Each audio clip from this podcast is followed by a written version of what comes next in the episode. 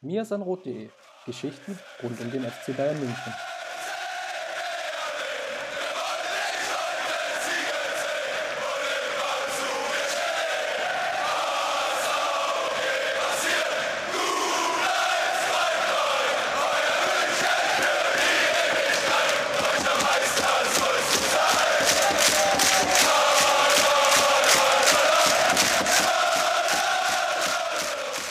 Servus und herzlich willkommen zum Mirsan Roth Podcast. Folge 264, so alt sind wir mittlerweile. Und ja, obwohl uns Julian Nagelsmann am Wochenende auch gezwungenermaßen, so ehrlich muss man sein, so ein bisschen enttäuscht hat und angefangen hat zu rotieren, wir beim Mirsan Roth Podcast, wir bleiben uns treu, zumindest noch in dieser Woche. Denn ich kann andeuten, dass äh, sich so langsam auch der, der Urlaub von Chris dem Ende neigt und er bald wieder, ja, gezwungen wird dazu, äh, mit mir zu sprechen und natürlich auch mit den anderen beiden. Äh, mal gucken, wie wir es dann machen. Aber diese Woche noch die altbewährte Dreierkette. Und wenn ich sage die anderen beiden, dann meine ich einerseits natürlich Georg Haas. Servus, Georg. Hi, Justin. Hi zusammen. Und andererseits Alexander Pellengar. Hallo, Alex. Hi, Justin. Vielen Dank für die Einladung. Hi, Georg. Freue mich schon auf die Sendung. Ja, dann sind wir mal gespannt, was dabei rumkommt. Wie immer sprechen wir natürlich zuerst über unsere Kategorie rund um den FC Bayern. Ähm, muss ehrlicherweise sagen, ich, äh, ich, glaube, jeder, der so ein bisschen äh, aus, aus dem Osten kommt, speziell Brandenburg, der weiß, dass jetzt am Wochenende Einschulungen waren.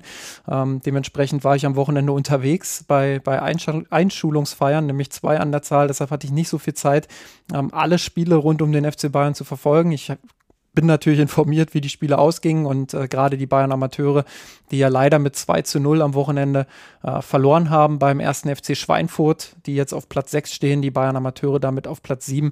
Ähm, ja, kann ich leider nicht mehr dazu sagen als, als das Ergebnis. Äh, die Bayern sind jetzt abgerutscht auf Platz 7 in der Regionalliga Bayern und so langsam muss man auch sagen, ja, äh, habe ja die letzten Tage oder die letzten Wochen immer gesagt, ja, das ist ein guter Saisonstart, den sie da hingelegt haben.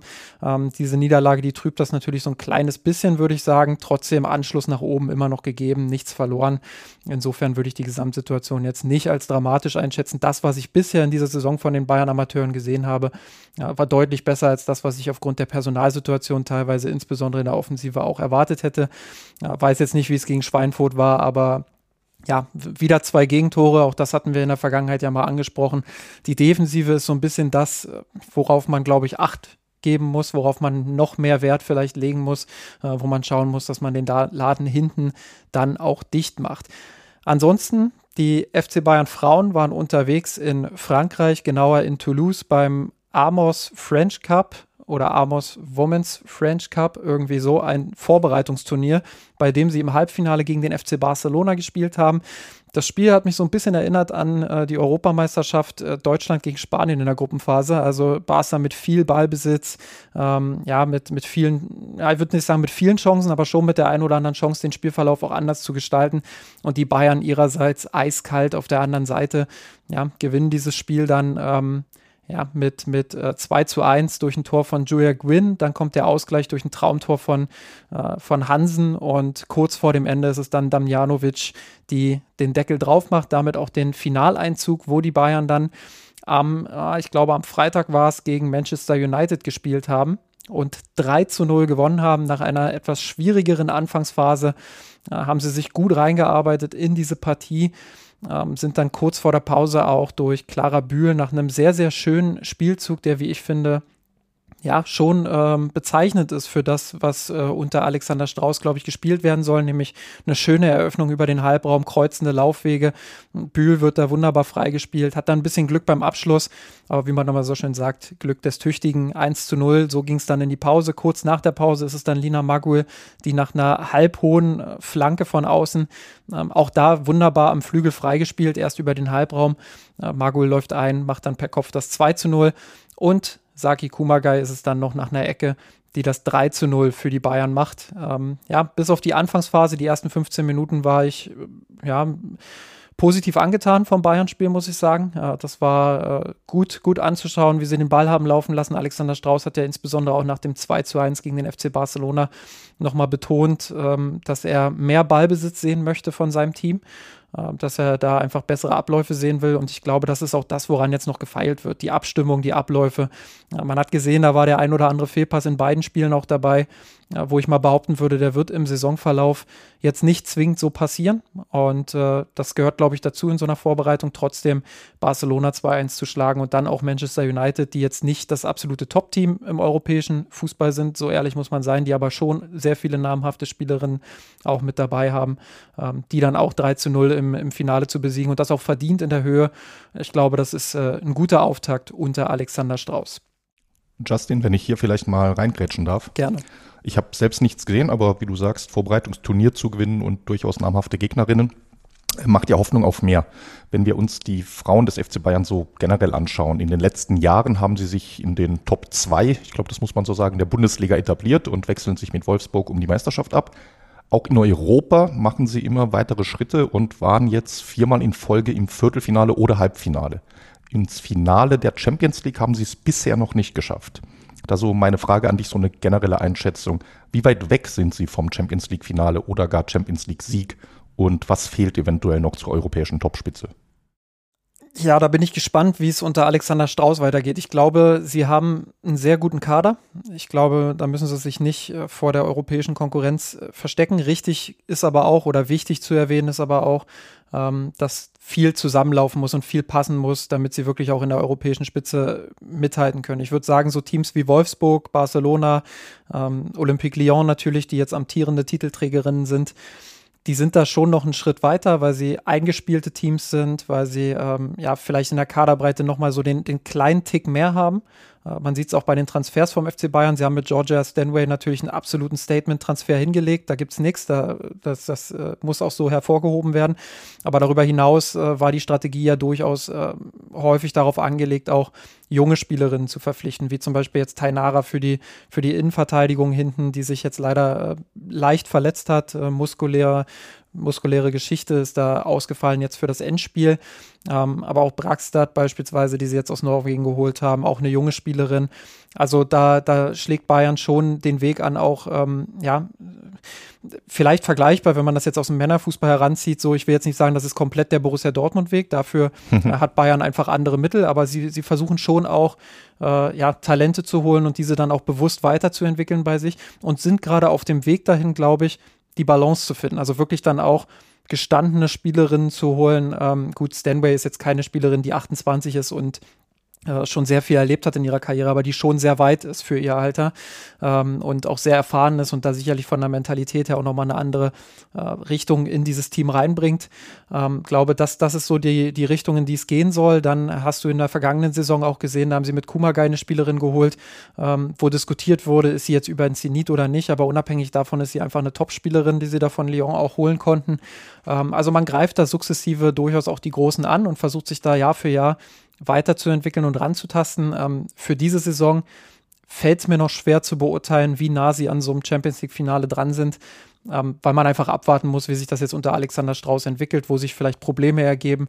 Ähm, ich sehe viele Chancen. Ich sehe, dass äh, unter Alexander Strauß jetzt schon in der Vorbereitung kann man das erkennen, ähm, schon auch ein Offensivgedanke dabei ist, dass versucht wird, ähm, ja, äh, das, das Team weiterzuentwickeln, was das Spielerische angeht, was die eigenen Ballbesitzphasen angeht. Da gab es unter Jens Scheuer Probleme. Ähm, glaube, defensiv äh, ist man gut aufgestellt, nominell, aber auch taktisch. Und jetzt geht es eben darum, wirklich auch äh, das Selbstbewusstsein und das Selbstverständnis zu entwickeln. Gerade in den Topspielen gegen, gegen Wolfsburg in der Liga, aber dann auch in der Champions League gegen die Großen, dieses Selbstverständnis zu entwickeln, hey, wir müssen uns da nicht verbiegen, wir müssen uns jetzt nicht mit äh, zehn Spielerinnen irgendwie am eigenen Strafraum verschanzen, sondern wir, wir haben die Qualität, wir wissen, was wir können und äh, wir zeigen hier heute unseren Fußball und versuchen den mehrheitlich durchzubring äh, durchzubringen. Und ich glaube, dann waren sie immer stark gegen Wolfsburg, aber auch gegen internationale Konkurrentinnen.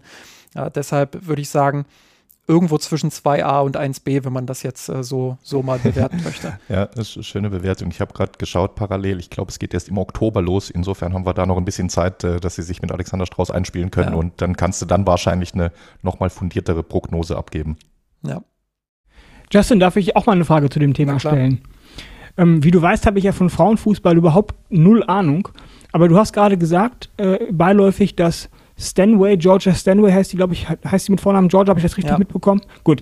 Ähm, die sei 28 Jahre alt, aber schon sehr weit für ihr Alter. Nein, nein, nein, nein, das, das hast du falsch verstanden. Ich okay. habe hab gesagt, äh, es ist jetzt nicht so, dass sie 28 ist, schon Ach so, schon, dann und, schon nicht und schon sehr weit äh, von der Erfahrung her ist. Sie ist sehr weit für ihr Alter.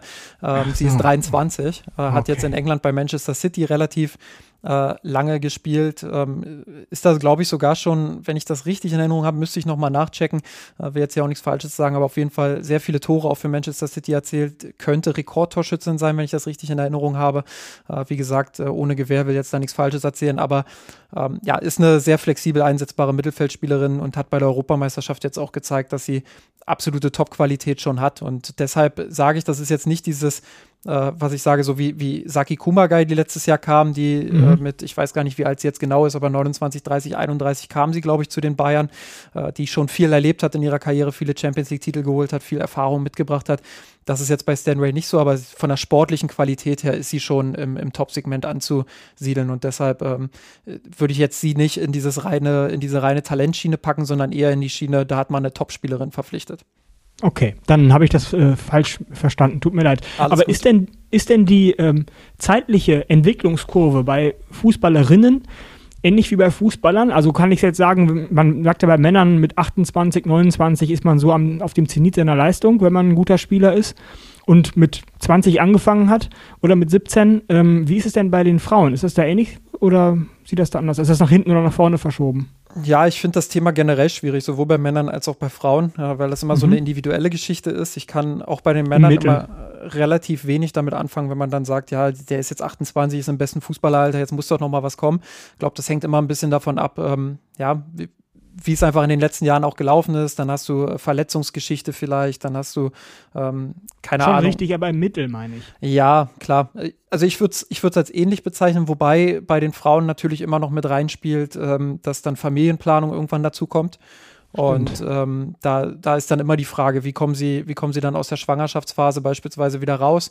Äh, da wird viel zu geforscht und ähm, da gibt es ja auch aktuelle Beispiele, wo man gesehen hat, äh, dass das funktioniert, Leistungssport und Schwangerschaft. Äh, die kommen dann danach äh, ähnlich stark wieder zurück. Also äh, deswegen, da, da will ich mich jetzt auch nicht zu weit aus dem Fenster lehnen und sagen, äh, das ist genauso wie bei den Männern, aber grundsätzlich glaube ich schon, dass wenn du ein bisschen erfahrener bist, äh, dass dann sich deine, deine Leistungsfähigkeit einfach nochmal auf vielen Ebenen verstärkt, weil du ja, gewisse Situationen schon einige Male erlebt hast und in diesen Situationen dann klüger handelst und äh, trotzdem mhm. noch einen gewissen athletischen äh, Grad hast, wo du sagst, äh, da hast du jetzt nicht so viel verloren im Vergleich zu, zu deinem jugendlichen, in Anführungsstrichen, Alter. Gut, und dann vielleicht als Anschlussfrage, ähm, wie ist es mit der räumlichen Leistungsverteilung? Ich äh, habe jetzt während der EM gelernt, dass bei den Bayern zwei Isländerinnen im Kader sind und ich habe auch gemerkt, dass ähm, einige Isländerinnen oder zumindest eine, wenn ich das richtig gesehen habe, zu den besten Spielern der EM gezählt wurden im Nachhinein. Ähm, und Schwed die Schweden waren ja auch bei der EM und sollen im Prinzip auch ganz gut gespielt haben, zumindest in einzelnen Spielen. Ähm, kurz, kurzum, die Frage, die ich habe, ist, äh, ist so, sind so die nordischen Länder, die skandinavischen Länder, die nordischen Länder im Allgemeinen im, im Frauenfußball stärker einzuschätzen als im Männerfußball? War auf jeden Fall lange so. Ich glaube, da ist jetzt, äh, da sind jetzt andere Nationen auch im Kommen. Klar, Deutschland war brutal stark, das wissen ja alle in den 90ern, 2000ern, da haben die ja äh, alle Europameisterschaften quasi abge, abgesahnt. Ähm, aber eben im Finale dann oft gegen skandinavische Teams, Schweden, die da eine große Tradition haben, sehr stark sind. Äh, Norwegen, die traditionell auch immer sehr stark sind. Also der skandinavische äh, Fußball ähm, hat eine große Tradition im Fußball der Frauen. Und äh, das merkt man einfach auch heute noch. Trotzdem, äh, da kommen einige nach. Die Niederländerinnen, die sich in den letzten Jahren gut entwickelt haben, die Engländerinnen, nicht nur weil sie jetzt Europameisterinnen geworden sind, sondern ähm, ganz generell, die sich da einfach weiterentwickelt haben. Ähm, also da kommen jetzt andere europäische Nationen auch nach und entwickeln sich weiter. Und dementsprechend, ähm, ja, glaube ich, äh, ist die Weltspitze ähm, so breit besetzt wie schon lange nicht mehr. Und dann hast du natürlich auch mit den USA ein Team, was jahrelang dominant war in der Welt, äh, die jetzt auch nach und nach, glaube ich, ähm, angegriffen werden können. Also das, das, wird auf jeden Fall sehr spannend in den nächsten Jahren. Und äh, Skandinavien steht dann natürlich auch vor der Herausforderung, ähm, wie, wie, also gerade auf Clubebene dann auch, wie hält man diese Spielerinnen dann auch bei sich? Weil man merkt ja jetzt schon, viele skandinavische Spielerinnen äh, ziehen dann nach England oder eben nach Deutschland. Hanna Glas jetzt, die, die für die Bayern spielt oder wie du schon gesagt hast, Virus dort hier. Ähm, ja, und noch zwei andere Spielerinnen bei Bayern, die da äh, aus Island kommen. Also da steht der skandinavische Fußball sicherlich vor einer kleinen Herausforderung oder vor einer sehr großen Herausforderung, wo man schauen muss, äh, ob sie dem überhaupt gewachsen sind. Aber das ist ein äh, sehr weit führendes Thema. Ich glaube, äh, das, das wäre jetzt, das würde jetzt den Rahmen dieses Podcasts äh, auch sprengen. Ja, das war ja schon relativ viel, was du jetzt dazu gesagt hast. Vielen Dank. Sehr gerne. Relativ viel war es auch für den VfL Bochum, würde ich mal sagen, äh, am Wochenende. Ähm, die verlieren nämlich mit 0 zu 7 gegen die Männer des FC Bayern München. Tore von Leroy Sané, Matthijs de Licht, Kingsley Coman und Sadio Mané besiegeln schon zur Pause eine 4 zu 0 Führung. Ja, Sadio Mané legt dann nochmal vom Punkt nach in der 60. Minute. In der 69. Minute legt sich Christian Gamboa ja, ins eigene Tor noch ein Ei rein. Und Serge Gnabry macht in der 76. Minute nach Assist von Gabriel Vidovic sie an. Julian Nagelsmann kann doch einwechseln ja, legt er das 7 zu 0 nach. Georg, vielleicht erstmal wieder die allgemeine Frage ähm, nach dem ersten Eindruck und hat dich die Aufstellung denn in dieser Woche ein bisschen überrascht? Denn wenn wir da hingucken, dann gab es ja einige kleinere Veränderungen. Ja, genau, ne? da kommt es jetzt auf den Blickwinkel an. Mit äh, Stand letztem Wochenende hätte ich nicht mit drei Wechseln gerechnet, aber umgekehrt war es dann jetzt äh, zum Anpfiff keine Überraschung mehr. Nagelsmann hatte es ja schon in der Pressekonferenz, ich weiß nicht mehr genau, ich glaube zwei Tage vorm Spiel angekündigt, dass er einerseits ohnehin eine Rotation geplant hätte, unabhängig von Verletzungen und von der Leistung, einfach aus Belastungssteuerung, Kaderzufriedenheit. Und dann gab es ja noch, äh, kamen noch einige Blessuren dazu, so dass er ohnehin äh, hatte wechseln müssen. Und dass es dann Kingsley Coman waren, der in den ersten beiden Spielen rot gesperrt gefehlt hatte. Leroy Sané, der ohnehin nah dran an der Mannschaft war. Und äh, Matthijs de Licht als äh, neuer äh, Rekordeinkauf dieses Jahres. Dass die drei reinrückten, war dann keine große Überraschung. Alex, dein erster Eindruck vom Spiel, wenn du, wenn du jetzt sagst, äh, dein Gefühl nach Abpfiff sozusagen, was, was war das für eine Leistung der Bayern? Wie würdest du sie ganz allgemein, ohne jetzt vielleicht ins Detail einzusteigen, äh, bewerten?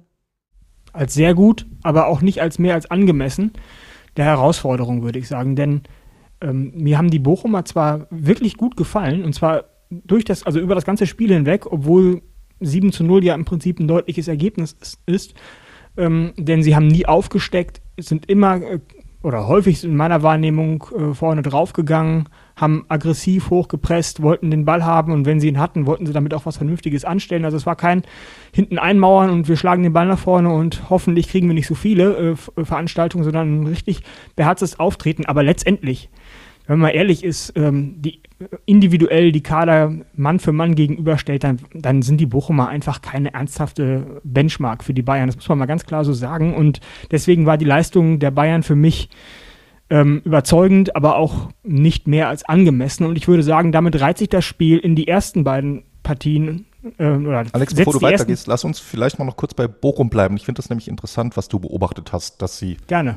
Sehr engagiert mitgespielt haben, fast 90 Minuten lang, egal wie es stand.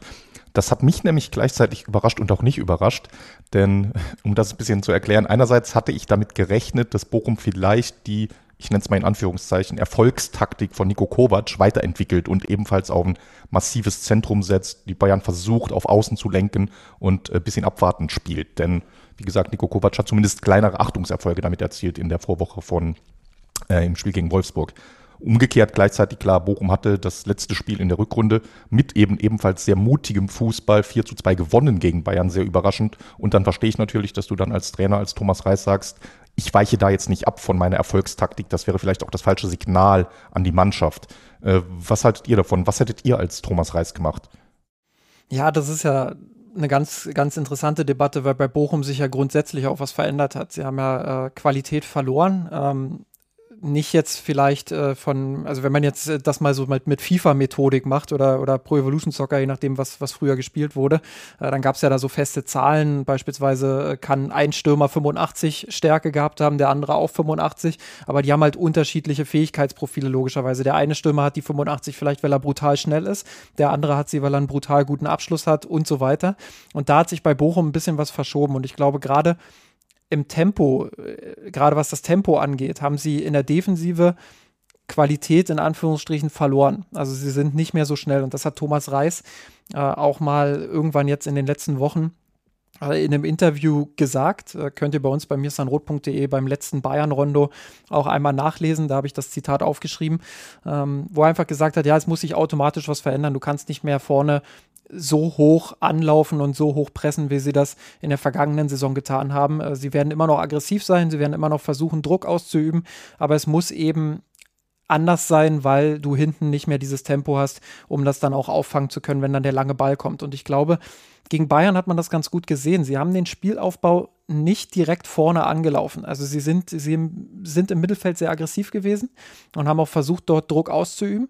Aber was wir ja damals gesehen haben, so richtig äh, Pavard mehrfach unter Druck zu setzen oder auch die Innenverteidiger mal anzulaufen und Bayern richtig ins Schwitzen zu bringen, was, was den Spielaufbau angeht. Das haben sie diesmal nicht gemacht. Ich ja, glaube, das ist auch gut so. Ich, ich hätte es an Thomas Reis Stelle ganz genauso gemacht, äh, aus den genannten Gründen, weil sonst spielen die Bayern halt zwei lange Bälle und dann sind sie durch. Klar, jetzt kannst du sagen, sie haben 0 zu 7 verloren. Äh, so ein richtiges Mittel war das ja auch nicht. Aber Bochum hat schon auch ein bisschen Pech gehabt, das muss man auch dazu sagen. Jetzt nicht in dem Sinne, dass sie, dass sie das normalerweise äh, mit 5-4 gewinnen oder so, das nicht. Aber sie hatten ja schon auch die ein oder andere Chance, das eine oder andere Tor mehr zu machen. Und wenn man sich die Tore der Bayern anguckt, dann waren da auch einige Tore dabei.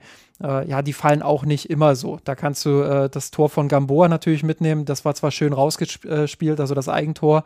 Ähm, Klar, war super rausgespielt von den Bayern, aber dass er den da ins eigene Tor grätscht, das passiert jetzt auch nicht alle Tage. Serge Gnabry, der aus sehr spitzen Winkel das Ding äh, an den Pfosten und dann ins Tor setzt, das passiert auch nicht alle Tage, auch wenn das eine Position ist, in der er sehr, sehr stark ist und häufig auch gut abschließt. Also so kann man durch einige Tore, glaube ich, äh, durchgehen. Selbst der Kopfball von Matthijs de Licht war ja sehr, sehr anspruchsvoll.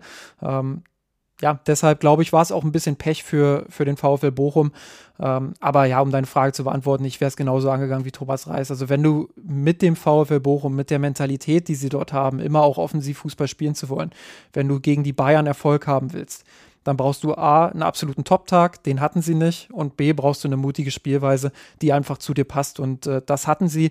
Aber ja, wenn A nicht da ist, dann und, und Bayern zudem noch einen ganz guten Tag erwischt, dann hast du als VfL Bochum eben keine Chance.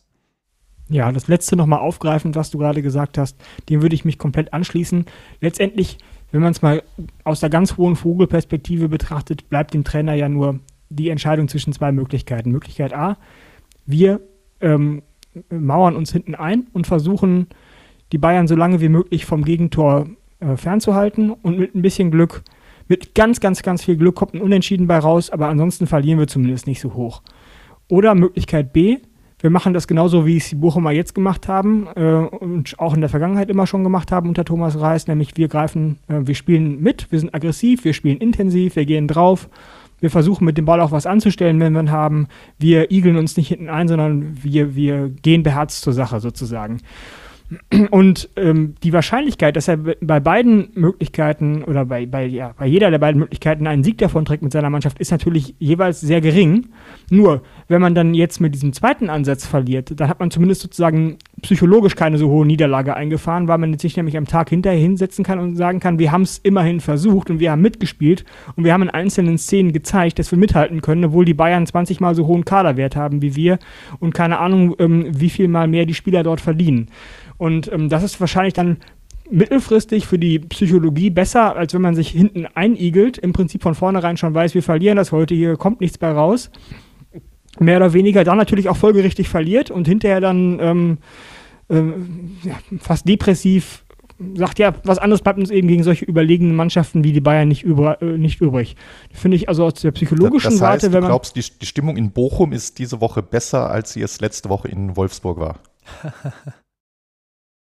Das, äh, du meinst also die Stimmung in Wolfsburg nach dem Spiel gegen die Bayern? Genau, oder meinst genau. du die Stimmung? Weil Wolfsburg, okay. ich meine, nur hinten eingeigelt würde jetzt dem Ansatz von ihnen nicht gerecht, weil hatten wir damals ja auch besprochen, gerade anfangs haben sie auch ein bisschen versucht, offensiv zu spielen, aber je länger das Spiel wurde, die sind ja nicht ins Risiko gegangen. Die haben in der zweiten Halbzeit auch dann durchaus äh, das 2 zu 0 als gutes Ergebnis relativ dankend mitgenommen. Und das wäre ja im Prinzip das, dieses, obwohl es nur in Anführungszeichen 2 zu 0 ausging, war es ja doch ein sehr souveräner Sieg der Bayern und Wolfsburg letztlich nicht mehr wirklich gefährlich. Richtig, aber es ging so eben dann das. nur 2 zu 0 aus. Und wenn man es an dem Ergebnis festmacht, zumindest kann man sich nach diesem, also wenn jetzt die Wolfsburger letzte Woche mit der Taktik 7 zu 0 verloren hätten, wie die Bochumer jetzt, dann würde ich sagen, dann war der Ansatz der Bochumer psychologisch geschickter, ja. Ähm, die Wolfsburger haben aber nur 2 zu 0 verloren und haben ja im Prinzip jetzt nicht so wahnsinnig ähm, viele dumme Tore bekommen, auch logischerweise, weil sie nur zwei bekommen haben, ähm, oder unglückliche Tore. Und die Bochumer mit dieser Kombination aus unglücklichen Toren, die sie bekommen haben, ich gebe da Justin vollkommen recht, also da waren ja auch viele Elfmeter zum Beispiel, das waren ja viele Tore, die jetzt nicht herausgespielt waren, wo man ähm, mit der Zunge schnalzen vor dem Fernseher sitzt und sagt, boah, haben die Bayern die jetzt aber hergespielt, sondern das waren ja auch viele ähm, Zufallstore und oder Tore nach Abprallern und sowas oder eben auch der Elfmeter. Und in der Kombination dieser doch eher etwas zufallsbehafteten Tore und dem munteren Mithalten finde ich den Ansatz von Bochum wohl wissen, dass sie wahrscheinlich sowieso verlieren würden, weil es einfach das ist, ist äh, Naturgesetz fast schon bei, wenn zwei solche Mannschaften aufeinandertreffen, geschickter und äh, psychologisch ähm, nachhaltiger, um es mal so zu formulieren. Ganz so weit würde ich jetzt nicht gehen und sagen, äh, also das klang ja jetzt schon, schon ich weiß nicht, ob du es so meinst, äh, dann korrigiere mich gerne, aber ähm, das klang ja jetzt schon so, naja, viele Zufallstore etc. Also ganz so klein würde ich die Leistung der Bayern dann auch nicht reden wollen. Ich glaube, äh, in den, die, die Situation, die sie sich da erspielt haben und den Zufall, den sie sich da auch, würde ich wirklich so sagen, sich auch erarbeitet haben teilweise. Ähm, das, äh, das war schon äh, auch teilweise sehr starker Fußball. Gerade was, also was wir jetzt gerade in den letzten Wochen ja auch sehen, dieser Zentrumsfokus, äh, der macht sich zumindest jetzt in der Saison, im, in der Saisonstartphase sehr bezahlt, weil du halt wirklich merkst, die, die kommen da durch dieses enge Zentrum, haben teilweise nur zweieinhalb Meter Raum oder so und trotzdem, trotzdem schaffen sie es, sich da aus diesem engen Bereich dann auch wieder zu lösen, gehen sofort tief. Das, das ist unfassbar schwer zu verteidigen. Also wenn du siehst, dass da äh, zwei Stürmer tief gehen und trotzdem wieder zwei entgegenkommen und sich im Zwischenraum anbieten, egal wie eng der ist, und sich dann trotzdem aufdrehen können und sofort den Spieler bedienen können, ähm, der, der da in die Schnittstelle rennt, boah, das ist. Äh, das ist schon erste Sahne äh, und das nicht nur, weil Leroy Sahne auf dem, auf dem Platz stand, sondern weil das wirklich äh, ja, einfach gut anzusehen ist. Das ist einfach guter Fußball. Ähm, glaub, ganz so meintest du es natürlich nicht, aber einfach das nochmal an der Einordnung, dass das dann ja, nicht, da, äh, nicht falsch versteht. Da, gut, dass du es ansprichst, Justin. Genau das ist nämlich so ein Punkt. Ich glaube, das wird oft so ein bisschen in der zumindest oberflächlichen Berichterstattung oder Analyse falsch interpretiert. Wenn wir uns beispielhaft für genau das, was du beschrieben hast, mal das 3 zu 0 anschauen. Das war dieser Ball, wo ähm, Kimmich einen Chipball in den 16er spielt und dann dieser Kopfball-Rückpass auf einen eigenen Torwart vom Gamboa war es, glaube ich, kommt ein bisschen zu kurz. Müller spitzelt dazwischen und der Abpraller landet bei Komor, der einschieben kann. Das ist ein Tor. Im ersten Moment denkst du, hey, ein Slapstick-Tor und ein Fehler von dem Abwehrspieler, der zu kurz zurückköpft. Aber das ist natürlich viel zu kurz gegriffen. Es geht ja schon vorher los, dass Kimmich den Ball erobert im Gegenpressing. Warum schafft er das? Weil Bayern mit fünf, sechs Spielern rund um den 16er positioniert ist und Bochum gar nicht hinten rauskommt. Und dann das, was du angesprochen hast, sofort spielt Kimmich den Ball wieder nach vorne mit dem Chipball eben über die Abwehr. Und auch dort kann Müller und kann Komoya nur von dem Fehler der Bochumer profitieren, weil sie eben so weit vorne diese Positionen besetzen. Und das schaffen andere Teams nicht. Andere Teams kommen gar nicht in diese Positionen und dann macht der den Kopfball genauso kurz vielleicht, aber weil kein Gegenspieler in der Nähe ist, kann Riemann ihn trotzdem ganz entspannt aufnehmen. Und das ist der wichtige Unterschied im Bayern, im Nagelsmann-Fußball zurzeit. Ja, danke. Ich möchte mich da auch nochmal korrigieren, weil ich das tatsächlich dermaßen ungeschickt formuliert habe, dass ich die Notwendigkeit sehe, das nochmal richtig zu stellen. Ja, ich, in der Mangelung eines besseren Begriffs würde ich sagen, diese Tore waren sehr probabilistisch. Das heißt, sie hätten so, aber auch so ausfallen können. Also der Ball geht mal rein, mal geht er nicht rein. Jetzt ging er bei den Bayern häufig rein. Aber natürlich habt ihr beide recht, das habt ihr jetzt ja beide im Prinzip in unterschiedlichen Worten gesagt, haben die Bayern natürlich auch diese Tore erzwungen im, Vorf äh, im Vorfeld. Also der Abschluss selbst mag vielleicht relativ ähm, wahrscheinlichkeitsbehaftet nur sozusagen ins Tor gehen, ähm, aber im Vorfeld durch das Spiel, durch den Druck, den sie aufgebaut haben, durch das, ähm, wie Georg gerade sagte, Zwischenspritzen zwischen einzelne Pässe, und dann dadurch Ballgewinne in kritischen Zonen haben sie natürlich dann auch ähm, diese Wahrscheinlichkeiten sozusagen erzwungen, die dann dabei rauskamen. Und ähm, insofern ist das natürlich dann schon ein, ein, ähm, ein überzeugendes Auftreten gewesen oder sind auch überzeugend dann in, mit Überzeugung erstand, erstandene Tore ähm, geworden. Und nur weil der, der Abschluss selbst vielleicht mal so und mal so ausgeht, darf man ja nicht die Schritte, die zu dem Abschluss führen, außen vor lassen. Das habe ich gerade in meiner, meinen Ausführungen etwas leichtfertig. Georg, lass uns mal nochmal Richtung Aufstellung äh, gehen. Und zwar nicht Richtung personelle äh, Veränderungen, sondern ob es taktische Veränderungen gab. Es wurde ja viel diskutiert in den letzten Wochen, auch von uns. Wie könnte das aussehen, wenn Kingsley Coman dann zurückkehrt? Äh, wo spielt er? Er ist ja nicht der klassische Flügelspieler. Dann hat Julian Nagelsmann auf einer Pressekonferenz gesagt, naja, er fühlt sich ja selber gar nicht so sehr als äh, Flügelspieler. Er hat dort aber nun mal ja in seiner Karriere eigentlich immer gespielt, entweder links außen der Linie oder rechts außen der Linie und dort auch seine stärksten Leistungen gehabt. Ich glaube, daher rührt auch das Argument, ja, wo soll er in dieses 4-2-2-2 reinpassen? Ähm, jetzt äh, ist es auf dem Papier relativ schwierig abzulesen, was war das eigentlich. Gegen den Ball war es ein 4-2-3-1, das haben wir relativ schnell auch bei uns im Slack festgestellt. Mit dem Ball war es wie, wie gewohnt eigentlich in den letzten Spielen sehr dynamisch, weshalb es schwer ist, da eine Grundordnung äh, rauszulesen. Wenn ich mir die Durchschnittspositionen angucke, auch da wieder der Hinweis, Durchschnittsposition ja, sind immer relativ schwer zu bewerten. Ähm, wenn da Positionswechsel vorgenommen werden, dann äh, verfälscht das oft das Gesamtbild, aber da ist schon eher so ein 4-2-4 zu erkennen. Also mit vier Spielern vorne in letzter Linie. Äh, dann hast du ja Alfonso Davis beispielsweise auf der linken Seite nicht gehabt, der immer brutal hochschiebt, äh, wodurch Sané auch ein bisschen breiter stehen konnte. Welche auf, äh, Auffälligkeiten ja, jetzt, jetzt will ich sagen, Auffälligkeiten sind dir aufgefallen, Georg. Ähm, was ist dir aufgefallen? ja, ne, genau. Es ist im Prinzip, das war eine der Gretchenfragen, glaube ich. Wie würde Kingsley Coman in dieses System passen? Würde Nagelsmann das System anpassen oder würde Coman sich an das System anpassen? Ich glaube, das Ergebnis ist so ein bisschen was von beidem. Denn nominell hat Nagelsmann, das kann man schon so klar sagen, an seinem 4-2-2-2 festgehalten. Im Spiel selbst hat aber natürlich Kingsley Coman öfters diese und konstanter diese breite Position als Rechtsaußen eingenommen, als es vielleicht die Spieler in den letzten Wochen gemacht haben. Und deshalb, wenn man es als 4-2-3-1 bezeichnen würde, zumindest phasenweise, ist das genauso richtig. Und ich finde, das war eine sehr kluge Lösung, ob von Nagelsmann oder Coman, ob intuitiv oder geplant sei mal dahingestellt. Das weiß ich nicht. Beides ist äh, okay, weil er hat zum einen von seinen klassischen Stärken außen profitiert. Er hatte relativ viele Ballkontakte auch außen. Ich glaube, ne, du hast es gerade angesprochen, in der Heatmap oder bei seinen Ballkontakten sieht man es. Die meisten Kontakte hatte er außen. Er war zumindest bei ein, zwei Toren auch über außen. Den Elfmeter holt er zumindest über halb rechts raus, als äh, Pavard ihm den Ball über außen die Linie entlang spielt. Ähm, dann das andere Tor, das Tor von, welches war es? Ich glaube, es war das Tor von äh, Knapri, als Coman vorher den Ball von außen auf Vidovic spielt und der dann weiterlegt auf Knapri. Also hat er schon auch viele Aktionen über außen gehabt. Aber das was jetzt kommt, das ist der Unterschied, gleichzeitig ist er halt auch regelmäßig ins Zentrum gewandert und hat von dort aus dem Spiel Impulse gegeben. Das Tor von äh, Sadio Mané, da hat Kingsley Coman bekommt den Ball auf Höhe der Mittellinie, relativ zentral, sprintet dann mit Ball noch weiter nach links und spielt den Ball gegen die Laufrichtung wunderschön in die Schnittstelle auf Sadio Mané. Das ist ein Pass aus dem klassischen Zehnerraum heraus. Ich kann mich gar nicht daran erinnern, wenn er bei Bayern zuletzt ein klassischer Zehner gespielt hatte, James Rodriguez vielleicht, der hätte den genauso gespielt und Nochmal in anderen Situationen ist Coman selbst in die Spitze gegangen, wenn Manet sich fallen gelassen hat. Das heißt, er hat von beidem so ein bisschen für sich das Beste rausgenommen. Zentralere Positionen, aus denen er auch durchaus Impulse geben konnte und immer wieder auch auf seine Stammposition an der Außenlinie zurückgefallen. Und das hat schon enorm viel Spaß gemacht und war sehr schwierig zu verteidigen für Bochum. Eine weitere Personalie, die ja durchaus mit viel Interesse beobachtet wurde, war Matthijs de Licht. Ähm, ja, auch bei uns in der Mirsan-Rotkurve wurde, wurde gefragt, äh, wie die Leistung so zu beurteilen ist, wie sie einzuordnen ist.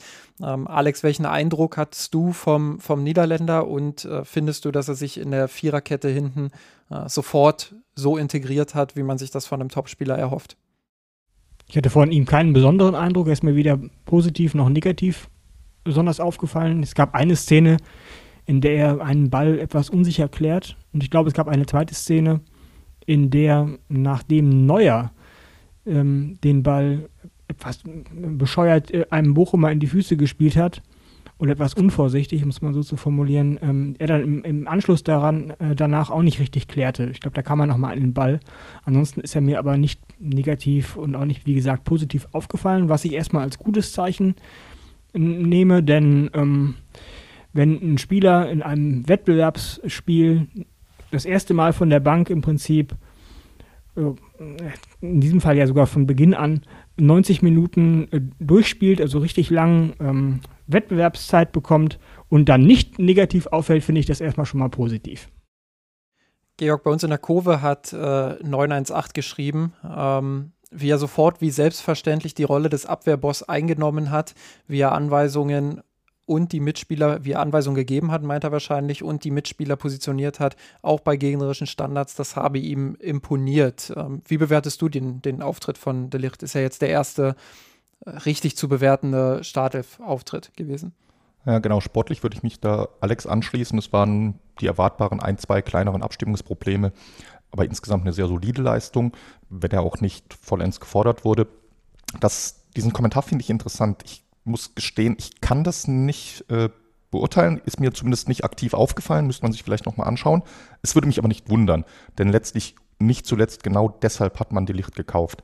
Er ist ja, ich bin mir jetzt nicht ganz sicher, weil er 19, glaube ich, mit 19 wurde er Kapitän bei Ajax und jeder, der ihn sieht, die Präsenz, die er hat, damals bei Ajax, auch im niederländischen Nationalteam, er ist ein geborener Abwehrchef. Er ist jemand, der dafür steht, zu kommandieren, zu, sein Team zu führen, Anweisungen zu geben. Insofern ist das eine sehr plausible Beobachtung, die mir jetzt nicht aufgefallen ist, aber das ist eigentlich das größte Manko in der Bayern-Abwehr seit den Abgängen der Leader Boateng, Alaba oder noch früher Mats Hummels. Und insofern ist das eine sehr wichtige Lücke, in die Matthias de Ligt da stoßen könnte. Und äh, werde ich mindestens beim nächsten Mal darauf achten, falls ich jetzt nicht mehr dazu komme, nochmal auf ein paar Highlights zu achten. Matti-0815 hat äh, in der Kurve auch gefragt, wie wir aufstellen würden, wenn nächste Woche Champions League-Finale wäre. Ich würde mal ähm, das ein bisschen, ja, ein bisschen abändern, diese Frage, und äh, sagen, wie würdet ihr denn aufstellen? Und Alex, fang vielleicht mal an, äh, wenn das nächste Spiel gegen Borussia Mönchengladbach wäre. Und das ist es ja nun mal. Und Borussia Mönchengladbach ist ja äh, ein Gegner, den, der den, dem FC Bayern sagen wir es mal vorsichtig, nicht ganz so gut liegt. Äh, jetzt haben wir in den letzten Spielen immer wieder relativ ähnliche Grundformationen gesehen. Wir haben lange dieselbe Aufstellung gesehen, die jetzt mal ein bisschen durchrotiert wurde, äh, wo sich der ein oder andere dann auch mal zeigen könnt, äh, konnte. Coman mit, je nachdem, welche Bewertungsgrundlage man hernimmt. Der Kicker wertet ja beispielsweise einen rausgeholten Elfmeter in Anführungsstrichen, also wenn du gefault wirst, äh, bewertet er das ja als Assist. Äh, dann hätte Coman vier Torbeteiligungen gegen Bochum gesammelt. Wenn man das nicht als Assist wertet, dann wären es drei Torbeteiligungen gewesen. Ähm, aber ab von Coman, sondern aufs große Ganze gesehen, wie würdest du aufstellen, Alex, wenn nächste Woche das Spiel gegen Gladbach ansteht? Ja, da bin ich im Prinzip überfragt. Ähm, denn im Prinzip könnte meiner Meinung nach Nagelsmann fast schon aufstellen, wie er wollte, denn er scheint, und das finde ich, ist Nagelsmann hoch anzurechnen, das rechne ich ihm zumindest hoch an, er scheint es wirklich hinbekommen zu haben, die vielen neuen Spieler oder grundsätzlich die vielen Veränderungen im Kader nicht nur hervorragend einzuarbeiten und ähm, zu einer vernünftigen Mannschaft zu formen oder zu einer vernünftigen Mannschaft zurückzufinden nach den Änderungen, sondern es scheint momentan auch vollkommen egal zu sein, welche Spieler er auf den Platz stellt. Die liefern alle mehr oder weniger überzeugende Leistungen ab. Mir fällt jetzt kein Spieler ein, den ich ähm, wirklich als Totalausfall bezeichnen würde. Und das ist bei dem relativ hohen Leistungsniveau, was die beiden in diesen ersten drei Saisonspielen bis jetzt und vier mit dem Supercup gezeigt haben, im Prinzip schon ein Qualitätsausweis. Ähm, und was die Formation angeht, wüsste ich jetzt auch nicht, mit welcher Formation die Bayern ähm, sinnvollerweise gegen Gladbach äh, auflaufen könnten. Ich glaube, dass ähm, die Frage, wie die Bayern sich gegen Gladbach am kommenden Wochenende anstellen werden, weniger von von der, jetzt bediene ich eine Fußballfloskel, aber seht es mir bitte nach, weniger von der Aufstellung als von der Einstellung äh, abhängen wird. Äh, und die Einstellung scheint ja momentan zu stimmen äh, bei den Bayern. Insofern ähm, halte ich mir auch mal aufgrund meiner taktischen Unwissenheit da alles offen und sage, Nagelsmann ähm, soll das machen, wie er das für richtig hält, ähm, auf Basis der Trainingseindrücke unter der Woche, die jetzt kommen werden, auf Basis der Leistungen in den ersten drei Spielen, vier Spielen mit dem Supercup. Das passt schon. Georg, dann äh, gehen wir jetzt einfach mal Mannschaftsteil für Mannschaftsteil durch. Vielleicht äh, fällt es uns dann ein bisschen einfacher. Ähm, Im Tor Manuel Neuer, ich formuliere das mal mit einem kleinen Fragezeichen, äh, natürlich mit einem Augenzwinkern. Also wir haben jetzt wieder, Alex hat es gesagt, gegen Bochum haben wir wieder zwei, drei Dinger gesehen von ihm, die, die wir so von ihm nicht gewohnt sind, wo er den Ball direkt in die Füße von Bochumann gespielt hat, äh, bisschen unsicher gewirkt hat, auch in den letzten Wochen. Einmal war er sogar unser Verlierer der Woche. Ähm, ja, das, äh, aber trotzdem steht es natürlich außer Frage, dass Neuer im Tor bleibt, oder? Ja, natürlich. Ich, vor allem ich glaube, drei oder vier Tage nach Gladbach steht ja auch endlich die erste englische Woche auf dem Plan mit dem nachgeholten DFB-Pokalspiel ähm, bei Viktoria. Und das wäre natürlich eine Chance, um Manuel Neuer mal eine Pause zu geben und Ulreich ins Tor rein zu rotieren. Äh, und dann schauen wir mal, ob er dann so gut glänzen kann im DFB-Pokal, dass er sich empfiehlt und äh, ernsthaft an Manuel Neuers Stuhl sägt. Nee, natürlich nicht. Ne? Das ist klar. Äh, Manuel Neuer entscheidet letztlich selbst, wie lange er im Tor steht. Und noch, trotz aller kleinen Unsicherheiten, gibt es da überhaupt keine Bedenken. Ansonsten habe ich bei Instagram gesehen, dass äh, dass Kimmich eine ganz gute Parade ausgepackt hat im Training. Also vielleicht, vielleicht rotiert man ja in die Richtung. Na, äh, das wäre die elegante Lösung, wenn Goretzka wieder zurückkommt. dann, hast, äh, dann hast du auch wieder einen vernünftigen Spielaufbau hinten drin. Äh, nein, also Spaß beiseite. Lass uns, lass uns mal zur Abwehr schauen. Oh, ich glaube, äh, Innenverteidigung Hernandez Upamecano hat sehr, sehr gut funktioniert äh, in den ersten Spielen. Jetzt kam De Licht rein. Würdest du, würdest du das aufbrechen gegen Gladbach oder würdest du sagen, Nee, da, da muss äh, Davis wieder auf die linke Seite, rechts Pavard und innen dann äh, Hernandez und Upamecano und Delicht ist nun mal eben erstmal hinten dran oder sagst du, äh, nee, jetzt will ich Delicht auch ständig Ich bin mir tatsächlich gar nicht sicher, was ich machen würde. Ich gehe aber tatsächlich davon aus, dass Nagelsmann bei Delicht Upamecano bleibt für dieses Spiel. Hintergrund ist zum einen, hatte er angekündigt, Hernandez eine Pause zu geben, wenn Davies fit gewesen wäre. Hernandez ist dann auf Linksverteidiger gerutscht, weil Davies eben verletzt war. Und das ist eben der springende Punkt. Entweder Davies ist immer noch verletzt, dann bleibt natürlich Hernandez links und dann stellt sich die Innenverteidigung von selbst auf. Oder Davies rutscht wieder rein und dann bekäme Hernandez dann seine angekündigte, ich nenne es mal verdiente Pause. Insofern rechne ich erneut mit Delicht und Upamecano. Ja, hört sich überzeugend an, dem würde ich mich eins zu eins anschließen. Alex, dann darfst du gleich weitermachen. Ich glaube, Kimmich ist gesetzt im Zentrum. Äh, daneben hat Sabitzer jetzt mehrfach überzeugt. Ähm, Im Forum bei uns in der Kurve war man sich nicht ganz so einig. Da gab es den einen oder anderen, der gesagt hat, naja, das war jetzt eher eine durchwachsene Leistung von ihm gegen Bochum und äh, vielleicht ist das jetzt mal die Chance, Grafenberg gegen Gladbach in die Startelf zu stellen. Dann gab es wiederum Leute, die gesagt haben, ähm, das war eigentlich gut wieder von Sabitzer. Ich fand, dass er jetzt nicht die ganz großen Highlights im Spiel hatte, aber dass er, dass er einfach sehr solide Grundarbeit geleistet hat und sich den Spot gegen Gladbach weiterhin verdient hat. Wie siehst du das? Ich würde mich der zweiten Meinung anschließen und würde Sabitzer auch wieder aufstellen. Und sei es nur, um ihn weiter psychologisch zu stärken, denn ich würde mal vermuten, dass Gravenberg letztendlich eine ähnlich gute Leistung abliefern könnte oder das Potenzial dazu hat, das zu tun. Aber ähm, da mir Sabitzer jetzt nicht, also wie gesagt, im Unterschied zu der ersten Gruppe aus dem Forum negativ aufgefallen ist mit Schnitzern oder mit schlechter, schlechten Leistungen oder schlechten Entscheidungen, würde ich ihn drin lassen. Ähm, ich würde allerdings Gravenberg auch eine Chance geben und dann würde ich auch auf das Spiel gegen Köln, Viktoria Köln Mitte nächster Woche verweisen. Ich würde mich dann schwer wundern. Also wenn Sabitzer jetzt am Wochenende spielen sollte gegen Gladbach, wovon ich ausgehe, dann würde ich mich schwer wundern, wenn er gegen Viktoria Köln auch in der ersten Hilfe steht. Ja, das ist, glaube ich, eine, ein sehr naheliegender Kompromiss. Also einerseits Gravenberg, klar, es macht natürlich auch Sinn, ihn mal von Anfang an zu testen. Aber ausgerechnet gegen Gladbach, gegen Angstgegner Gladbach, da jetzt äh, das Experiment Gravenberg zu wagen, das wäre für mich auch ein Spiel zu früh. Und äh, danach in der englischen Woche bietet sich an. Zu dieser Diskussion im Forum, ich kann die sehr gut nachvollziehen, diese divergierenden Einschätzungen zu Sabitzer.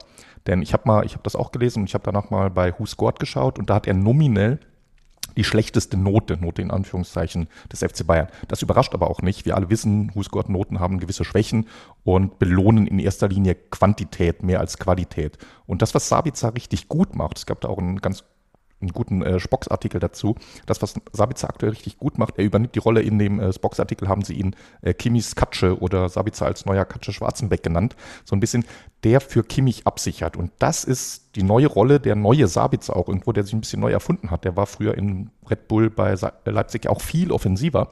Und jetzt hat er das angenommen und gibt die Stabilität, hält sich hinter Kimmich zurück und spielt das richtig gut. Damit hat er natürlich ein paar wenige Highlights und fällt weniger auf im Spiel. Aber genau das ist die Chance für Sabitzer, langfristig in diesem Team zu bleiben. Und fast noch wichtiger, das ist genau der Nebenmann, den Kimmich braucht, um Weltfußballer zu werden.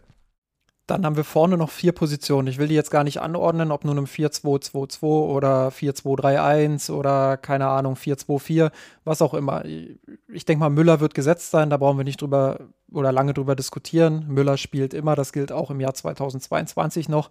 Äh, und dann hast du vorne mit Sadio Mané natürlich auch einen Spieler, der bisher immer gespielt hat, wo einfach kein kein wirklicher Grund dafür da ist, ja, ihn jetzt äh, rauszunehmen. So, jetzt hat Kingsley Coman richtig Werbung für sich gemacht. Wir haben es gesagt, äh, drei bis vier Torbeteiligungen, je nach Zählweise. Äh, Leroy Sané, der auch ein gutes Spiel gemacht hat, den wichtigen Dosenöffner mit rechts erzielt hat, darüber hinaus aber auch gut kombiniert hat im Zentrum, Sonderlob auch nochmal von Jürgen Nagelsmann erhalten hat, ähm, die jetzt sich zeigen durften beide. So, darüber hinaus hast du natürlich mit ähm, Serge Gnabry jemanden, der von der Bank kam, auch sofort wieder getroffen hat, mit Jamal Musiala einen, der äh, eigentlich der Spieler in der Offensive war, zumindest viele äh, sehr begeistert hat in den letzten Wochen. Georg, äh, spielt Musiala immer bei dir und wer, be äh, wer, wer besetzt dann die anderen Positionen? nee, so weit ist er noch nicht. Auch äh, Musiala Müller, auch wenn die äh, Analogie naheliegend wäre. Ich würde es pragmatisch handeln und sagen, Musiala war jetzt verletzt und in drei Tage später steht das nächste Spiel an. Dann kann er sich noch ein bisschen zwei, drei Tage länger ausruhen und bekommt gegen Gladbach auch noch eine Pause. Zudem Musiala ja auch ein Spieler ist, das haben wir schon oft gesehen in der Vergangenheit, den du sehr gut reinbringen kannst, falls das Spiel mal nicht so läuft, falls du noch neue Impulse setzen willst.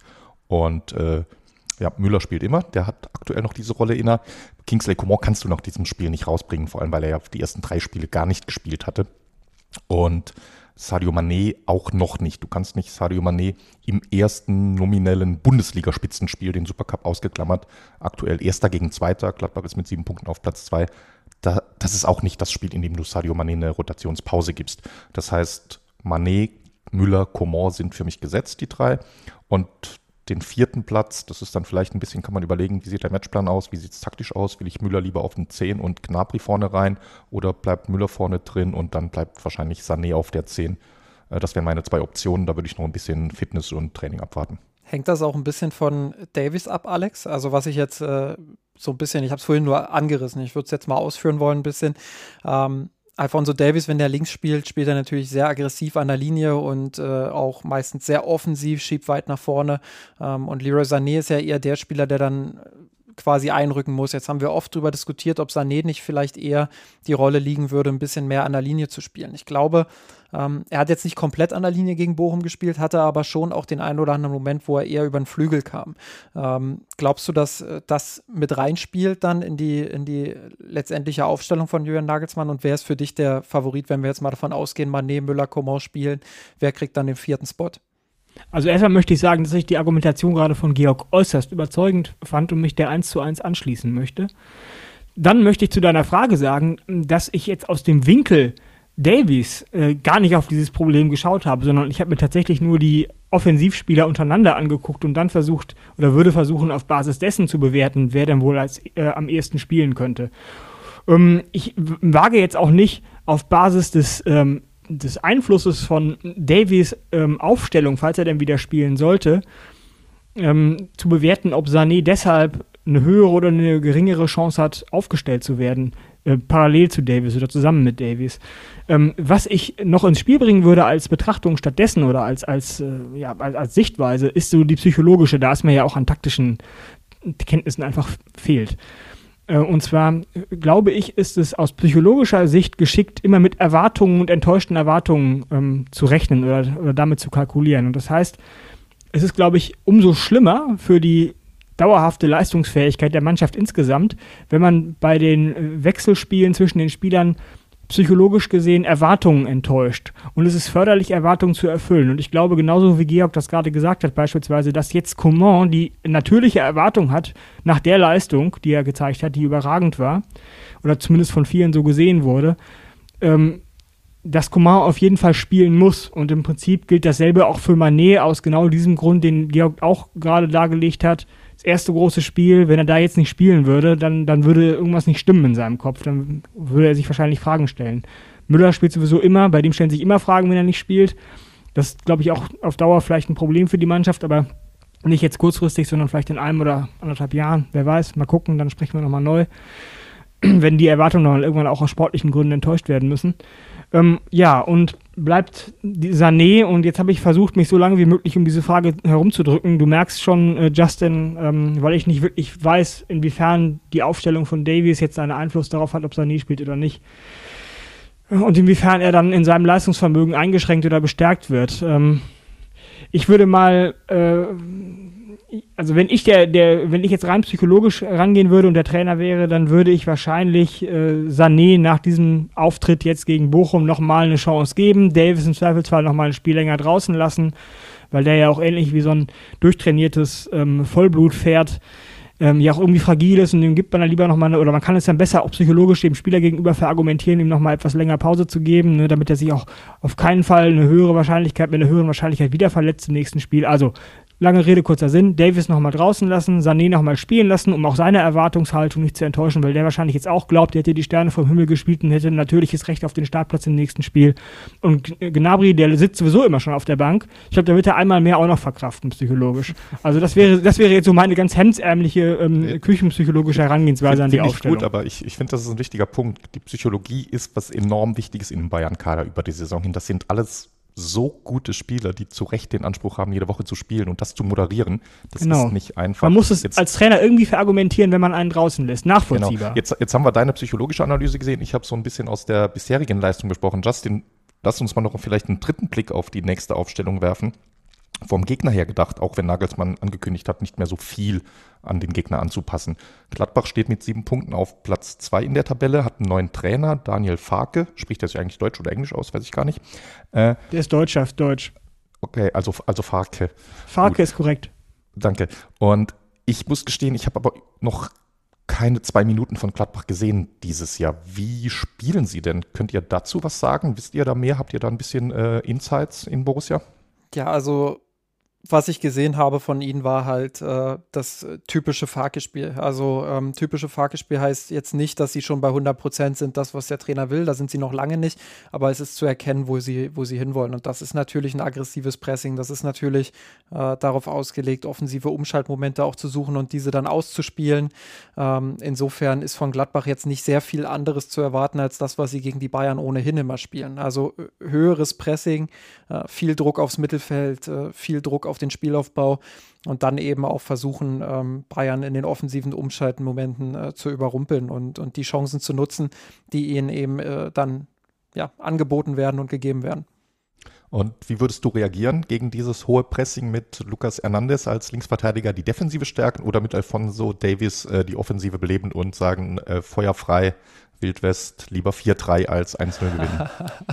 ja, ich glaube, man kann auch mit Alfonso Davies äh, sehr solide in der Defensive stehen. Ähm, das äh, muss ich nicht zwingend ausschließen. Ähm, meine, meine favorisierte Aufstellung ist immer mindestens einen äh, wirklich schnellen und offensiv starken Außenverteidiger zu haben. Mhm. Insofern würde ich auf Alfonso Davis auf der linken Seite dann auch setzen in diesem Spiel, wenn er fit ist. Ähm, Im Zentrum würde ich dann auf Upamecano und, und äh, Hernandez setzen tatsächlich. Ähm, nichts gegen Delicht und seine Leistung. Ich glaube, das ist einfach das Duo, was aktuell ein bisschen eingespielter ist. Ähm, Delicht braucht noch ein bisschen Zeit, um sich dann wirklich auch äh, an die Abläufe zu gewöhnen. Das hat man in ein, zwei Situationen im Ansatz gesehen, äh, ohne dass er jetzt eine schlechte Leistung abgerufen gerufen hätte oder so. Einfach, das, das sind ganz normale Dinge, wie du auch richtig gesagt hast vorhin, Georg. Deshalb würde ich da auf die eingespielte Variante setzen. Ähm, Pavard auf der rechten Seite, Kimmich, Sabitzer bin ich voll bei euch, würde ich auf der Doppel-6 spielen lassen. Auch da die Gründe, dass es einfach eingespielt ist und dass Sabitzer jetzt nicht so schlecht war, wie ihn einige gesehen haben. Habt ihr auch mhm. sehr gut argumentiert, finde ich. Uh, Müller spielt immer, habe ich bereits gesagt, Mané auch. Coman bin ich auch komplett bei euch. Wer so eine Leistung abliefert, äh, der muss in diesem Spiel auch spielen. Und trotz des äh, ja, obwohl es sich vielleicht ein bisschen beißt mit Sané und Davis, äh, muss es nicht. Die haben auch oft genug zusammengespielt und auch gute Leistungen gebracht. Ähm, obwohl es aber da diesen, diesen Gedanken gibt, dass es vielleicht besser wäre, äh, wenn du nicht zwei Spieler hast, äh, die, die vielleicht ihre größten Stärken am Flügel haben. Bei Sané ist das sicherlich ein bisschen diskutabel, hat auch jetzt wieder im Spiel gezeigt, dass er auch im Zentrum äh, gut agieren kann und genau deshalb würde ich Sané auch weiterhin aufstellen und da kommt eben dann auch diese psychologische Komponente mit dazu. Ähm, Find, äh, da hat übrigens äh, Daniel bei uns aus dem Blog äh, im, im Slack hat er mich davon überzeugt, dass, dass das psychologisch einfach besser wäre, jetzt Sané spielen zu lassen und ihn dafür zu belohnen, dass er eine sehr gute Leistung gegen Bochum gezeigt hat. Ich glaube, das ist ein Spieler, der braucht das dann auch, der braucht diesen Rhythmus, der braucht äh, die, die Belohnung dann quasi auch für die gute Leistung. Und wenn er jetzt auf die Bank gesetzt wird, ich will nicht sagen, dass er dann wie ein bockiges Kind irgendwie sich da hinsetzt und aufhört, Leistung zu bringen, das nicht aber es ist einfach für den Kopf, glaube ich, besser. Und ähm, ja, dann hast du auf der Bank immer noch sehr viele Optionen und kannst sagen, okay, dann bringe ich eben Serge Gnabry rein, wenn es mit Sané nicht funktioniert. Oder dann bringe ich eben den Musiala rein. Äh, also da haben die Bayern ja wirklich äh, eine absurde Auswahl an Spielern. Und deshalb wäre das so meine, meine Elf, die ich aktuell aufstellen würde. Nehmen wir so mit. Dann schauen wir mal, was das wird gegen Gladbach. Ich bin gespannt. Dann schauen wir zum Abschluss unserer Folge. Ähm, ja, zum Fastabschluss, das kann ich schon mal ankündigen, denn Georg hat noch einen Redebeitrag danach bei mir angemeldet. Äh, das das äh, sei schon mal verraten. Ähm, nein, aber dann schauen wir jetzt auf unsere ähm, Gewinner und Verlierer der Woche. Ich habe diesmal keinen fancy Begriff dafür, deshalb nenne ich das jetzt so knallhart, wie es ist. Lebt damit oder schaltet euch aus dieser Konferenz raus. Nein, Spaß. Ähm, Alex, fang du vielleicht an. Wer, ist, wer hat dich denn in dieser Woche ganz besonders überzeugt bei den Bayern? Julian Nagelsmann. Und zwar ganz einfach deshalb, weil er es, wie ich es vorhin schon mal sagte, geschafft hat, aus einer stark veränderten Mannschaft mit vielen neuen Spielern, die zum Teil noch nicht eine einzige Sekunde Bundesliga ähm, gesehen hatten vor dieser Saison, Stichwort Matthias de Licht, Grafenberg, Masraui, eine, ein auf Anhieb funktionsfähiges und überzeugendes äh, Ensemble zu schmieden, was zwar in den ersten drei Saisonspielen, das wollte ich ganz am Anfang sagen, als Georg mich berechtigterweise äh, unterbrochen hat, um auf das Spiel gegen Bochum nochmal zurückzukommen, nicht sonderlich gefordert wurde ähm, und insofern auch, äh, sagen wir mal, in Bezug auf die Gesamtleistung der Mannschaft in dieser Saison noch keine, mir zumindest noch keine großartigen Schlüsse auf, sagen wir mal, Champions League-Finale erlauben würden, aber nichtsdestotrotz hervorragend gespielt hat und ähm, überzeugend mit sehr vielen Toren, sehr wenig Gegentoren und ähm, deswegen ist Julian Nagelsmann, der das gemacht hat, ohne großes Auf ähm, oder ohne großes Murren in der Mannschaft, zumindest ist mir bisher in der öffentlichen, in der Öffentlichkeit noch kein Spieler aufgefallen mit dem öffentlich angemeldeten Verlangen, jetzt doch bitte aufgestellt zu werden oder eingewechselt zu werden oder sich zu beklagen über mangelnde Spielzeit. Das kommt vielleicht noch, aber bisher ist es noch nicht der Fall.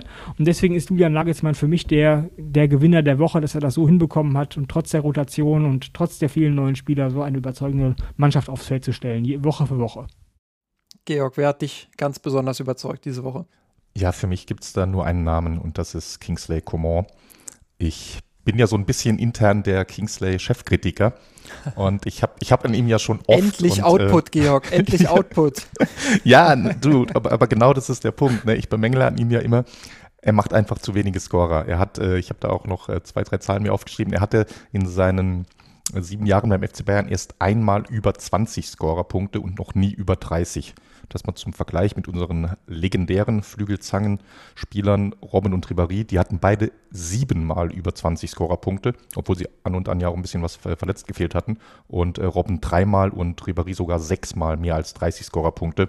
Und äh, selbst die 40 haben sie mal geknackt. Und davon ist Kingsley Coman bisher einfach viel zu weit weg. Mit seinen Anlagen in so einer offensiven Mannschaft zu spielen. Bayern hat die letzten drei Jahre jeweils fast 100 Tore gemacht in der Bundesliga. Einmal haben sie es sogar dran gekratzt. Und da reicht es nicht. Da muss er, er braucht den Output.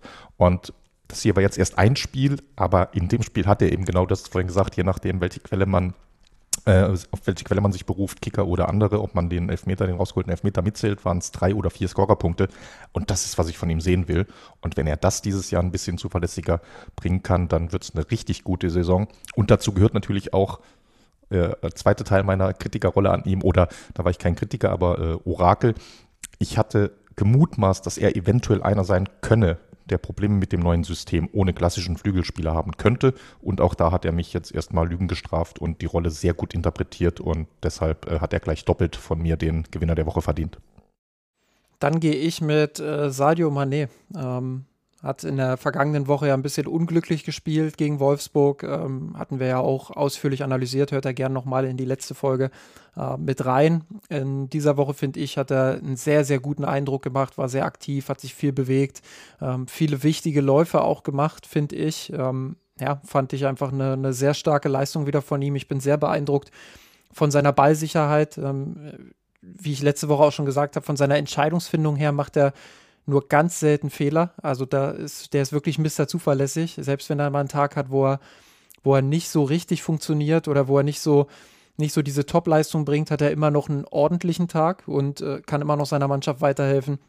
Einfach über diese, diese fast schon konstant richtige Entscheidungsfindung. Und ähm, ja, deshalb ist er für mich äh, der Spieler, der abseits äh, von Kingsley Coman beispielsweise ähm, heraussticht. Sicherlich hätte man auch Leroy Sané noch nennen können, ähm, der einfach auch, und das habe ich ja vorhin schon gesagt, eine äh, gute Allround-Performance hingelegt hat. Nicht nur sein, sein schönes Tor mit dem rechten Fuß, sondern insgesamt auch viele gute Aktionen hat, ne, die, die ihm äh, ja, Selbstbewusstsein geben werden. Alex, äh, ich gebe dir den Vortritt wieder. Ähm, was, was hat dich dann in dieser Woche vielleicht nicht oder wer hat dich in dieser Woche nicht so überzeugt? Im Prinzip keiner. Also diesmal nehme ich tatsächlich den Joker und sage Neuer, weil mir kein besserer einfällt. Es tut mir leid, auch an alle Zuhörer. Es tut mir wirklich leid, Neu Neuer wählen zu müssen. Aber mir fällt kein, mir fällt niemand Besseres ein. Tut mir leid. Also Neuer. Ähm, der ist mir im Prinzip nur dadurch aufgefallen, dass er immer mal wieder hohe äh, Bälle runtergefischt hat, die so mit lockerer Geschwindigkeit auf sein Tor ähm, zuflogen oder aus der Luft auf sein Tor runterfallen, wie so eine Artilleriegeschoss, die er dann locker aus der Luft gepflückt hat und eben durch zwei Abspielfehler äh, dem, im ersten Drittel des Spiels. Und das hat bei der sonst überzeugenden Mannschaftsleistung, bei dem mir sonst niemand durch grobe Schnitzer oder durch sonstige Auffälligkeiten negativ aufgefallen ist, ähm, ist das schon genug gewesen, um ihn jetzt für mich zum Verlierer der Woche ich zu machen. Das, ich finde das völlig okay als Wahl, Alex, weil du hattest es ja insofern ein schöner Kreis jetzt zu, wo wir uns dem Ende des Podcasts nähern, zu der Einleitung zur ersten Passage über die Bayern Frauen. Da hattest du ja auch so ein bisschen das Thema angerissen, Aging oder äh, wie gut altern und wann ist, wann ist man in der besten Form seines Lebens, in welchem Alter und äh, wie lange kann man Spitzenleistungen schaffen. Das ist ja nun mal mhm. eine Frage, die sich bei Manuel Neuer früher oder später stellt. Er ist jetzt 36 Torhüter ist nochmal ein Sonderfall beim Thema Alter. Und wir müssen jetzt hier keine Baustelle aufmachen, die nicht existiert, um das klipp und klar zu sagen. Aber irgendwann wird auch Manuel Neuer schwächer werden. Und das ist eine Beobachtung, die man machen muss. Ja. Bin ich auch voll, vollkommen bei euch. Äh, ich mache mal weiter, dann hat Georg das Schlusswort. Ähm, ja, äh, ich, ich tue mich auch schwer diese Woche, muss ich sagen. Ähm, Neuer ist eine berechtigte Wahl auf hohem Niveau, klar. Ähm, ich habe jemanden genommen, der nur wenig gespielt hat in den vergangenen Wochen. Und das hat auch einen besonderen Grund und zwar Nusair Masraoui. Und das wird äh, äh, Georg besonders freuen, weil äh, unser Pavard-Fanboy quasi im Lager, ähm, ja, Be Benjamin Pavard ist einfach verantwortlich dafür aktuell. Er spielt sehr solide. Ähm, er hat immer wieder auch gefährliche Abschlüsse vorne. Das ist aber nicht der Hauptgrund dafür, sondern äh, einfach seine, seine solide Grundperformance, die er jetzt wiedergefunden hat. Und das ist dann vielleicht auch so ein Effekt dieses Neuzugangs, ähm, ein positiver Nebeneffekt. Er ist nicht mehr, also Pavard war von Anfang an nicht mehr unumstritten. Aber er muss jetzt hart dafür arbeiten oder genau deshalb muss er jetzt hart dafür arbeiten, in der Startelf zu bleiben und das merkt man ihm an. Und er, er macht wirklich einen guten Job aktuell, defensiv stabil, ähm, offensiv gut eingebunden, gutes Passspiel, wenige Schnitzer und Fehler. Ähm, er ist einfach wieder Mister zuverlässig, äh, wie es, wie es ja, damals auch in seiner ersten Saison für die Bayern war muss man natürlich abwarten, wie sich das weiterentwickelt äh, und wie konstant er das dann auch zeigen kann. Aber ähm, ja, deshalb ist Masraui so ein, so ein kleiner, in Anführungsstrichen, Verlierer. Ähm, die, die Saison ist noch sehr lang und Masraoui wird noch genug Chancen bekommen.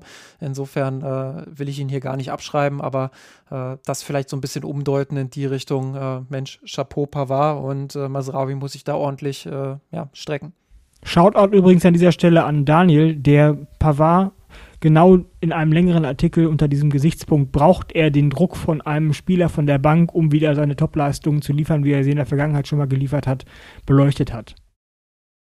Ja, das stimmt. Vielleicht liegt es daran. Jetzt habe ich mich in einer Folge als Coman-Kritiker und Pavard-Fanboy geoutet. Äh, naja, was, was das wohl mit meinem Image macht. Äh, anyway, gut, dann äh, fehlt noch mein Verlierer und ich habe es auch elegant gelöst und niemanden vom FC Bayern gewählt, sondern ich habe die Bundesliga als solche genannt. Ich weiß, es ist eine alte Leier und die meisten unserer Hörer, Hörerinnen wollen es und können es nicht mehr hören und auch ansonsten äh, ist es ja eine Diskussion, die nicht neu ist. Aber es ist einfach ein Problem. Der FC Bayern ist zu gut für den Rest der Bundesliga ich, wenn wir mal einen Blick auf die Tabelle werfen, nach, dem, nach der Slapstick-Niederlage von Borussia Dortmund stehen die zweiten, dritten und viertplatzierten der letzten Saison, also neben Dortmund auch Leipzig und Leverkusen, aktuell auf den Plätzen 7, 11 und 17 der Tabelle. Leipzig und Leverkusen dabei noch ohne Sieg. Da stellt sich ernsthaft die Frage, wer von den dreien könnte dem FC Bayern diese Saison überhaupt noch gefährlich werden. Äh, rein von den Punkten her ist Dortmund am nächsten. Aber mir fehlt im Prinzip die Fantasie und das am dritten Spieltag wie diese Saison ein anderes Team als der FC Bayern deutscher Meister werden könnte. Und ich habe da auch keine Lösung für. 50 plus 1 ist es kaum, Playoffs sind es wahrscheinlich auch nicht. Das würde jetzt hier auch zu weit führen.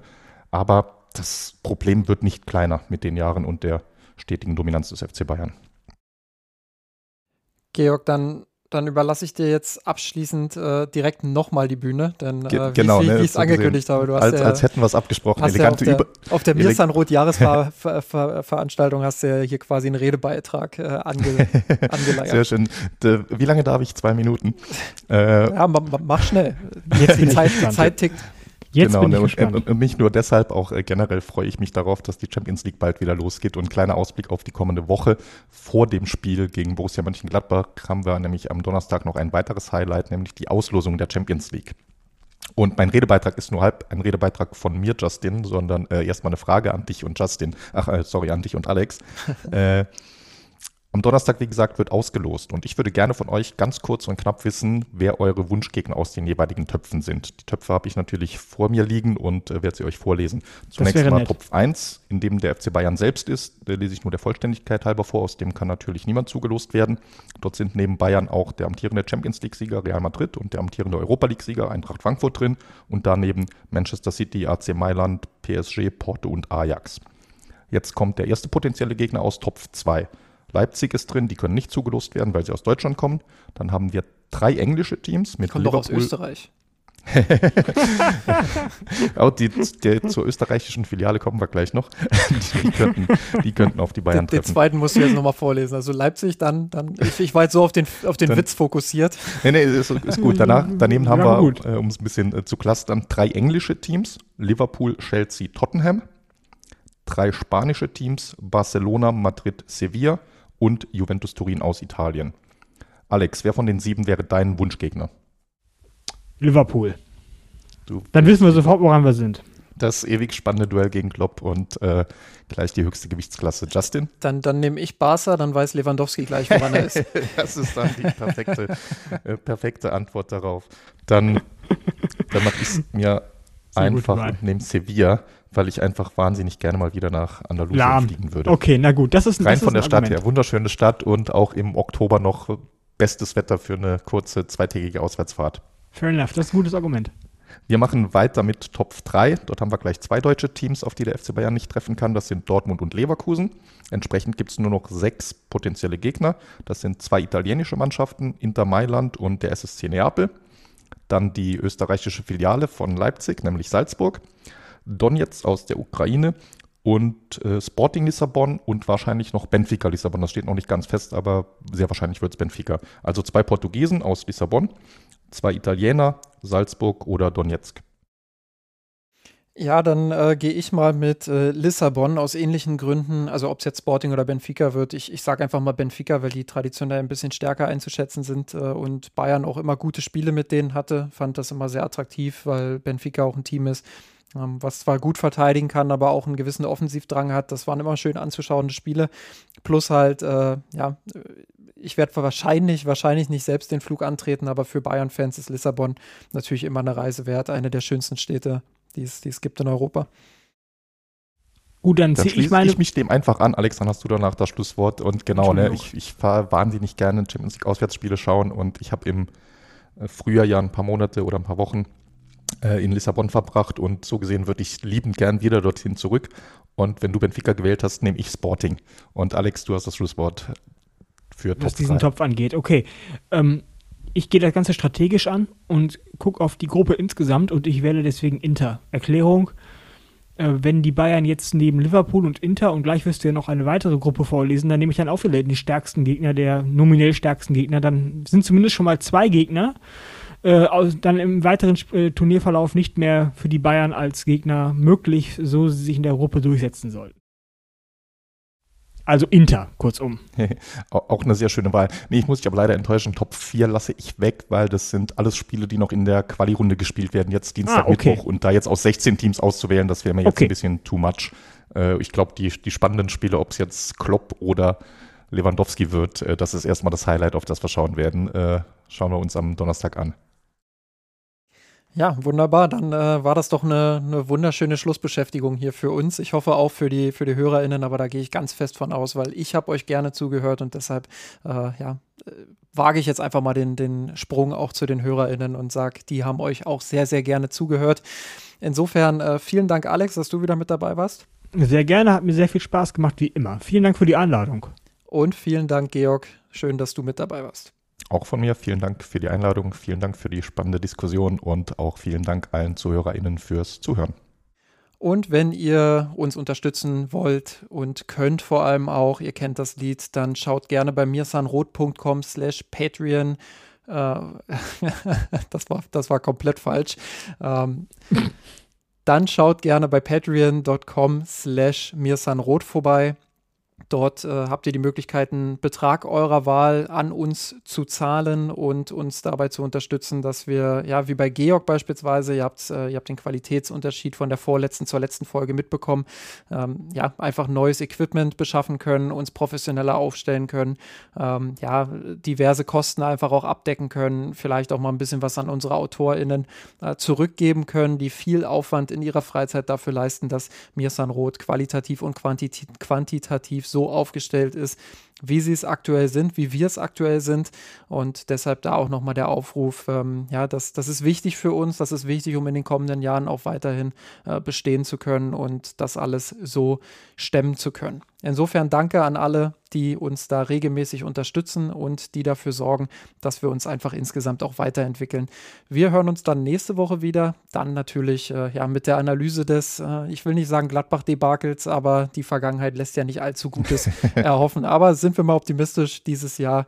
Ja, äh, hat Gladbach keine Lust auf den Bayern-Fluch, verliert lieber gegen die Bayern und rettet dafür die restliche Saison. Bis This time will be different. Genau, bis nächste das, Woche. Das kann dann Chris gerne hier wieder ausbaden, die Niederlage gegen Gladbach. Ja, Chris ist dann doch im Herzen immer da mit dabei. Macht's gut, bis nächste Woche. Servus. Ciao. Wir haben den Kampf gewonnen, den träumt von dir. Und unser Weltpläner, wir haben den Kampf gewonnen, den Thron erklommen, der Haien hat's gemacht. Ich hab geträumt von dir. Und unser Weltpläner, wir haben den Kampf gewonnen, den Thron erklommen, der Haien